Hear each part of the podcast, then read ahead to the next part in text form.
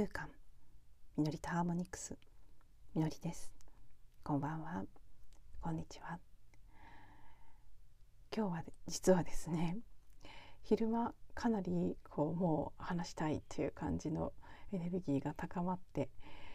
2話分ぐらいに相当する50分近い音声を録音してさっき2つに分割して1つ目を聞き直してみたんですけどまとめずに話したらあまりにもまとまってなくて私自身も聞いててなんだかこうぼーっとしてしまった感じがあったので さすがにこれはこのままは出せないなと思って。まあその時はね私が一人語り的に語ったことで自分の中ですごくこう、うん、話してみたことで改めて確認できたこととかしっかり自分のコアのエネルギーとつながれた部分があったのであ昼の分はもうそれでよしとしようと思いまして一旦ボツにして今こうして撮り直しているところです。えー、今日今録音しているのは5月8日月曜日日本ではゴールデンウィーク明けの最初の月曜日ということで結構、うん、朝から重たいエネルギーであったり夕方はあの私出かけた帰りにすごかったんですよ。オンパレードで。救急車パトカー消防車全部と出会いました。私がすれ違ったり追い越されたりしたのの他にも遠くで鳴ってるサイレンもいくつもあって一体何が起きてるんだっていうぐらい 騒がしい感覚がありましたし、うん、朝も本当にねすごく疲れも感じましたし乱れている感じなんかも入ってきていて、連休明け相応のごたごた感みたいなものはあったんじゃないかな巷でもというのを感じつつただあの東京は午前中はまだ雨が朝のうちは雨が残ってその後もずっと曇りで意外と晴れてこなかったんですね。少し天気が回復したらお散歩に出かけようと思ってたんですけどなかなか 晴れてこないので4時ぐらいに諦めて出て行きましたら4時半過ぎぐらいだったかな。その後あの少し食事をして帰り外に出る頃には綺麗に空も晴れてきていてとても清々しい空気感が漂っていてあの本当にね久しぶりの爽やかな感覚を感じられるお散歩になったので、うん、私の感覚的にはそう5時過ぎぐらいからようやくこの荒れ模様だった満月およびブルーズゲートの激しいエネルギーがすっとやっと落ち着いてくれたかなという感じがしています。とにかく私は大変だったなって思ってもうガクッと いう風になってしまうぐらいこの1週間なかなかきつかったという風に感じています。すごく強い今回は満月とウルズゲートのうん強いエネルギーによっていいものも悪いものもいいとか悪いとかっていうよりはねその自分の感覚として心地よいものもそうでないものもでもそうでないものの方が多かったですけどすごい勢いでたくさんの感情もですし肉体的な疲れもですしちょっとねこれまで体験したことがないと言ってもいいぐらいのだるさとか重さとかきつさっていうのも途中何回かありましたし感情面でもいろいろなものが出てきましたしよく頑張ったなとかしんどかったなっていう感想が今日何度も出てきてしまうぐらいのこの1週間だったなと。特に、うんまあ、2日ぐらいからずっとですけどね。でも一番はやっぱり6日の満月を挟んでの前後1日ずつぐらいですね567の3日間は相当激しいものがあったなというふうに私は実感していましてで、まあ、そんなこと言ってるとね一昨日とあんまり変わり映えしない内容になってしまうんですけど昨日一日配信をお休みして昨日も相当すごい感じでいろいろ出てきていたんですね。本当に日中はなんかこ動けないぐらい体が重くなったりだるくなったりした時間帯もあり実際1時間ぐらい横になって瞑想の音源なんかを聞きながらもうなんとかこうあの手この手を使って体を休めたり癒したりするという時間がありましたし感情面でもいろいろなものがまたねすごく昨日は強烈な恐怖が、うん、特にお昼頃出てきていまして夜まででも続いていましたね。ようやく夜あのそうしんどいしんどいと言いながらもこの昨日までの3日間で12人の方にボイスヒーリングの練習をさせていただいたんですけどそれを、うん、やっている時間はいいんですけどそれ以外の時間は死んでたっていう感じで。ただその最後の方ですね。12人目の方をやらせてもらってその方とヒーリング以外の時間にも少しおしゃべりをしたりしたことによって何かがね完了した感があって一度それで収まったんですけどうん。すごくすごく私はきつかったですね。そしてそのきつい中で今何が起きてるのかということへの理解が一段と深まる感覚があったんですけど私自身がこの特に3日間そしてもうちょっと長いスパンで見ると1週間ぐらいの間に強く体験したことはまさにコンフォートゾーンを出ることに対する恐怖であったりそのことによって引き起こされている痛みなんだなとすごくねはっきりと昨日一日で認識することができました。そしてそれが分かったことによってすごく楽になった部分もあるんですけど、うん、気づきっていうのは本当に大切な要素ですね。辛い時期をこう自分なりに乗り越えていくにあたって。私の中ですごくこう腑に落ちる感覚があったのは、うん、ななぜね今こんなに私自身が必要以上にと感じてしまうぐらい強い恐怖感を感じていたり体の重さであったりうんいろんな不安感なんかに襲われているのかというのを考えた時理屈抜きにあやっぱりこれは自分がこれまでいた場所から大きく一歩を踏み出そうとしている。そのことによって引き起こされているうん潜在意識の漠然とした不安恐怖なんだなということですね。具体的な理由があって何か心配しているような感じに思える瞬間もあるんですけど実際はやっぱりそうではなくてただ今コンフォートゾーンを出ようとしている。そしてそれは何のためにかというと魂の道を生きるためにということなんですよね。すごくそのことがこの3日間ぐらいではっきりと自分の中で確認できた。昨日一つすごく分かりやすいメッセージが来てそれが最後のこう気づきのずっとこううっすらともう見えていた絵がはっきりくっきりした瞬間でもあったんですけど昨日もそう1回1回じゃなかったんですけどね、まあ、何回かしんどい時間帯があって特に一番強く不安が出てきていた時にあまりにも苦しかったのでもう「お願い助けて」っていう感じで意図を放ったんですね。誰か助けてってたまにやるんですけど。そして私は本当多くの場合その「助けて」って言った時って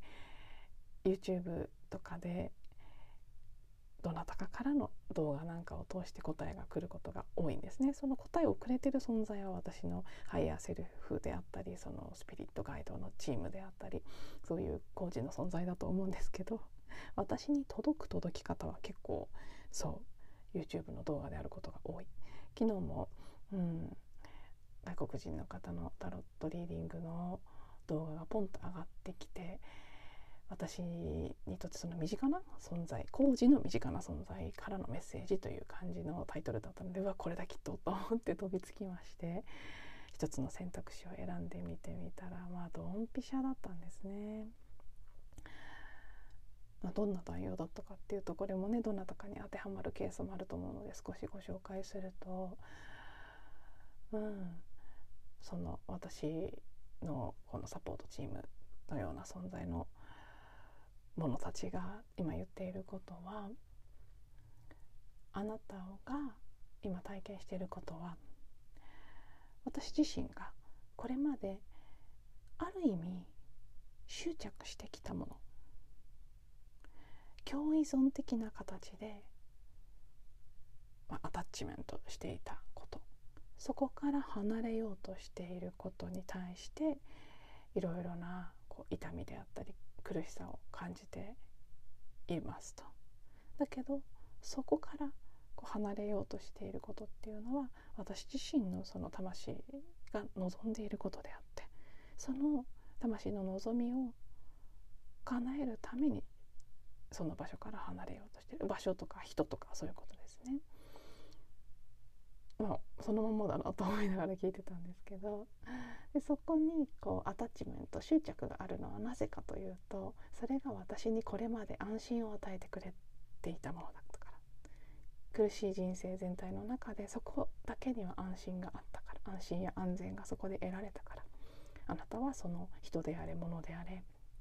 環境であれ仕事とかであれその何かその何かというのはねあの大勢の方が見てる動画ですからそういう具体的な細かい部分は人それぞれなんですけどその何かアタッチしているものに今まですがってきた。それに依存してきた。だけどそこにとどまっていたのでは本当の意味での自分の幸せが得られないということももう気づいていてだからそこから立ち去ろうとしてそのコンフォートゾーンそこの慣れ親しんだものずっとそこでそれから安心を得ていたというものから離れることがやっぱり怖いから今すごくねいろんなことを苦しく体験しているんです。でもそのメッセージを送ってくれてる工事の存在たちが言うことにはと。絶対それは大丈夫だから。私にとっていい方向に行くことだから。安心してそっちに進んでくださいっていう感じのメッセージがあった。そしてそのメッセージ自体でも結構しっくりきたんですけどさらに私の中でつながるきっかけをくれたのはそのカードリーダーさん自身が例として挙げてくれたこと。彼女自身のことを例えとして話してくれたんですけどそれがね私にドンピシャだったんですねたまたま。彼女が言ったのは「私の場合これは家です」と「私のホームです」私は家にいるのがすごく好きなタイプで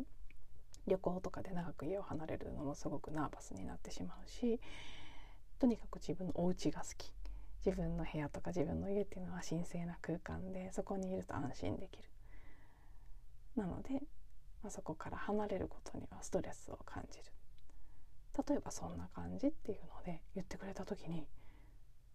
つながったんですよすごい。私もそうだって。私もねその例が出る前の話を聞いてる段階からああすごくこうお家とかこう自分にとってのその家というのは物理的なこの箱としての家という意味もありますし空間という意味での自分の居場所という意味もあるしもちろん家族という意味での家というのも全部を含むものだったんですけど私にとっては。でもなんとなく漠然とねその安全な場所みたいな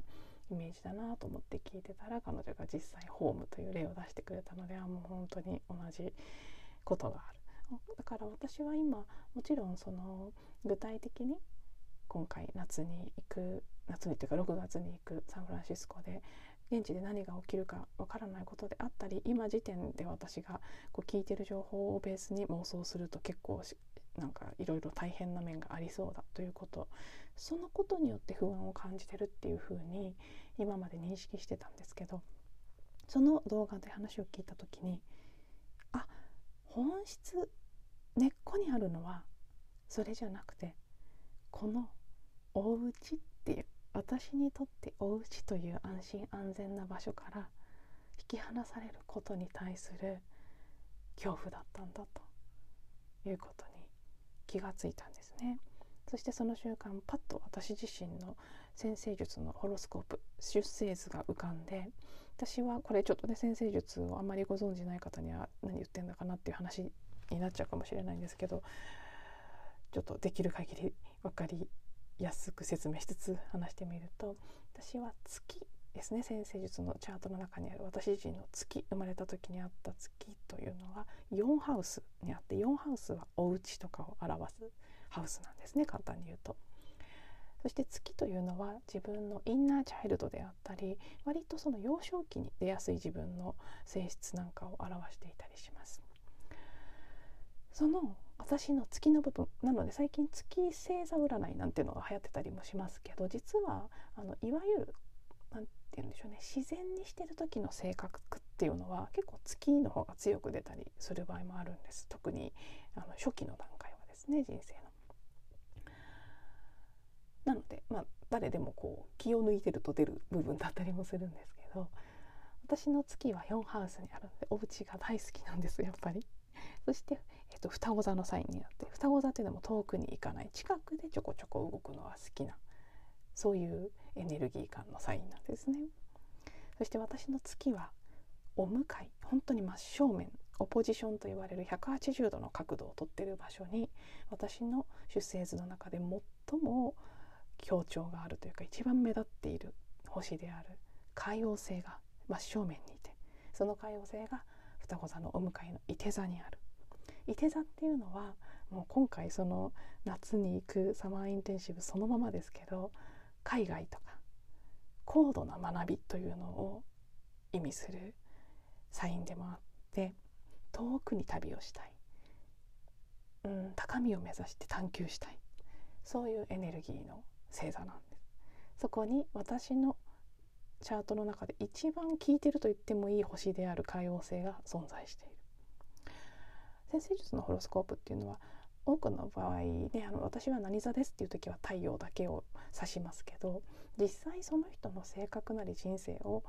あの決定づけているのは10天体およびその他の小惑星とかも含めてさまざまなドラゴンヘッドドラゴンテールとかそういった天体以外のものも含めてのその人の出生図の中にある各要素のその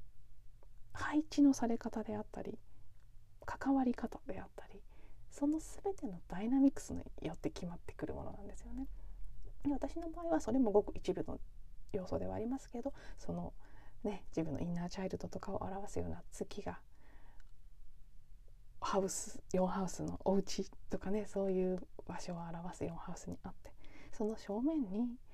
えー、真逆のエネルギーの遠くへ行きたがる海王星のいて座の海王星があってそれがもう180度でシーソーのようにぎっこんばったんずっとあっちこっちってこう綱引きをし合っている。それに他の天体がもちろんいろいろな角度で絡,、ま、絡んできてるんですけど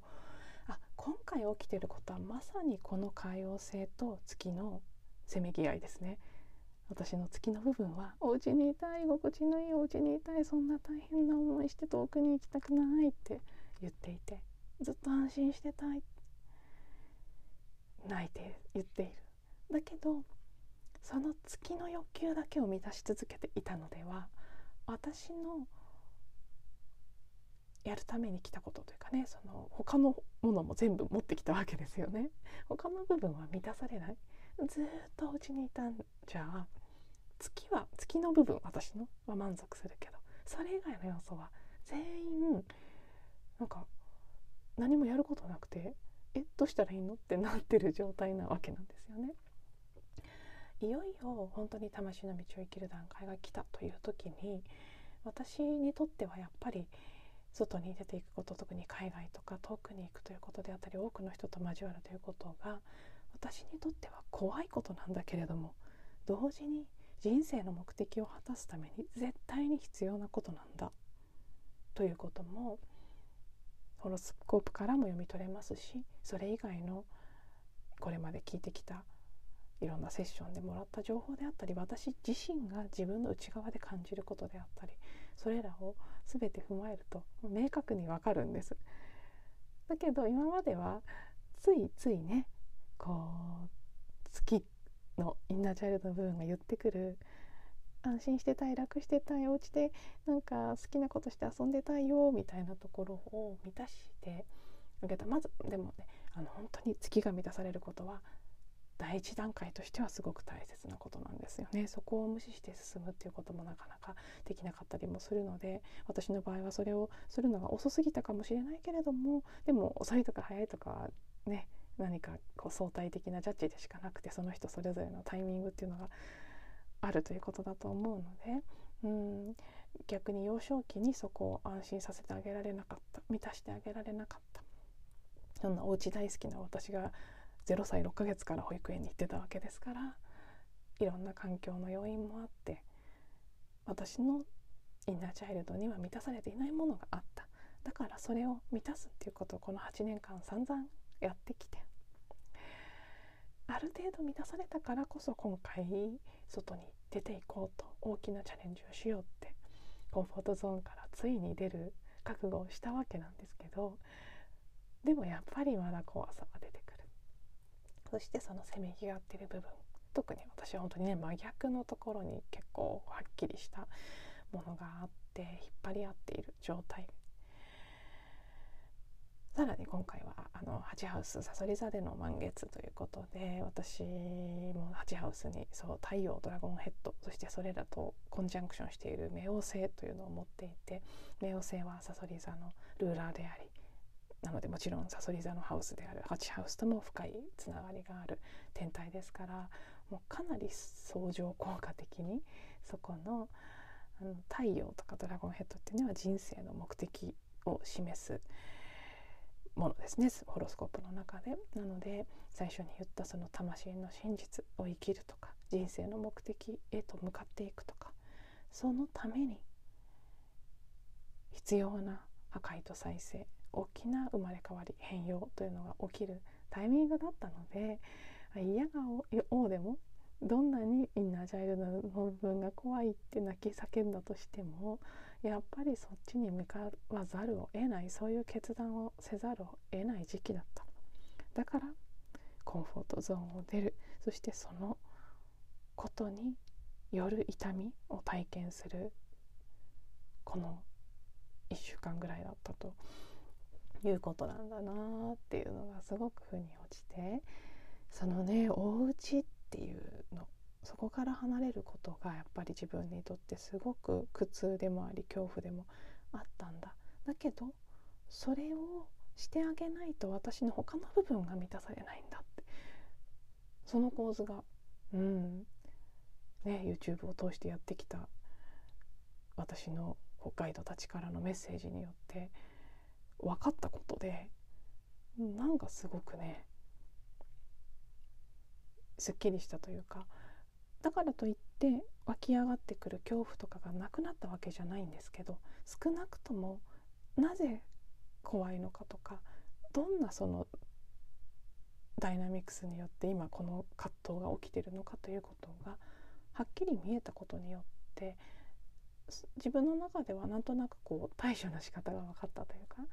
あこれは仕方がないことなんだなっていうことも納得しましたしこういうふうにこのねシーソーで引っ張り合っちゃうのが私の性質ですからそれも何か必要があって持ってきた自分で決めてきたことですから。であればもうこの生きたい自分と生きたくない自分が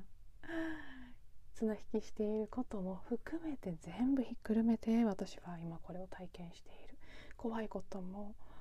ね、成長痛のようなコンフォートゾーンを出る痛みをそれこれほど？って思うぐらい強く感じていることも、まあ、全部全てひっくるめて進んでいくんだ。それしかないんだ。それがしたくて今生まれてきて今このタイミングで体験すべきことをしてるんだって、まあ、いうことが分かりまして。そして、うん、少なくとも本当にこれまでもずっとそうでしたし以前の音声でもお話ししたと思うんですけど今回のことに関してはどんなに私のインナーチャイルドの部分が怖い嫌だと言ってたとしても完全に魂側の私は言ってくださいと。生きなさいと。絶対大丈夫だし絶対いいことにしかならないから行ってって。もうねあの手この手あの手この手ってものすごい量のあの手この手を使って私に知らせてきてくれているんですね。もう私にできることはそれを信頼して怖がってる内なる子供をねなだめて癒してそれで進んでいくしかないそれに尽きるとそして昨日これは12人目の方のボイスヒーリングをやらせてもらって完了した時はっきり自分の中で出てきた言葉だったんですけど私はまず私を私自身を癒す。それがヒーラーになる人にとって一番大切な学びであり体験であり。それをしなければ何も始まらない。どんなにテクニックを学んでもどんなにサイキック能力を開いてもどんなに上手にセッションができるようになってもまず自分が本当に癒されてなければいいヒーラーにはなれないしなったとしても何か間違ったことになってしまう。だからこそ私は自分を癒すために行くんだって。だから癒されるべき感情が出てくることも含めてのこの体験なんだっていうことがはっきりこう自分の中でつながったんですよね。うん、それでもまだ本当にね怖さとか出てきますよ。不安になるほど波のように。急に不安になったり急に大丈夫って気がしたりってずっと繰り返してるんですけど。ただそれも全部何のために起きてることなのかというのがようやく見えてきたことでよりはっきり見えてきたことでなんとなくね自分の中で少し質感はシフトしたのかなという気がしていて。そしてうん、まあ、今日のまとめになりますけど今というこの時は本当に私の場合はこんな形で現れていますけどそれ以外のそれぞれの人にそれぞれの形があってそのそれぞれの形でこの、まあ、人間側の自己の潜在意識潜在意識ではないホポノポノでは超意識と呼ばれていたり魂意識と呼んだりシンガーと呼んだりハイヤーセルフと呼んだりいろいろな呼び方があると思うんですけどその魂側の自己の望みであったり真実であったり目的であったりそれを生きるために必要な変化がいろいろな形で大きくても小さくても目に見えなくても感じていなくてもいても起きてる時なんだなとそれに伴う成長痛であったりコンフォートゾーンを出る怖さであったりそういうものがいろんなところでいろんな形で浮上している私の中では特に強くこの時期浮上しているということなんだなということをうん、改めてしみじみと感じる昨日から今日にかけての一日でした。はい、えー、結局またすごく長くなってしまいました。さっき昼間に2話で話したものをなんとなく1話にキュッとまとめてしまったので 長いエピソードになりましたが、えーと、ちょっとね実験的に音声の配信を1日おきという形でやってみようかなと思っています。なかなかキャパ的に厳しくなってきたこともあるので今週はたまたま月曜日が最初でしたから月水金というのでやってみますがどこかもしかすると2日連続になるタイミングがあっていろいろね月水金で試したり川木道で試したり やってみながら様子を見たいなと思ってるんですけど、はい、まず明日は一日お休みをしようと思ってますのでこちらもゆっくりご自身で2分割するなどして聞いていただけたらなと思います。ってこの最後に言っても意味がないんで私はあの説明欄に書きますけどもどんな形であれ、はい、最後まで聞いていただいてありがとうございました。また次のエピソードでお会いしましょう。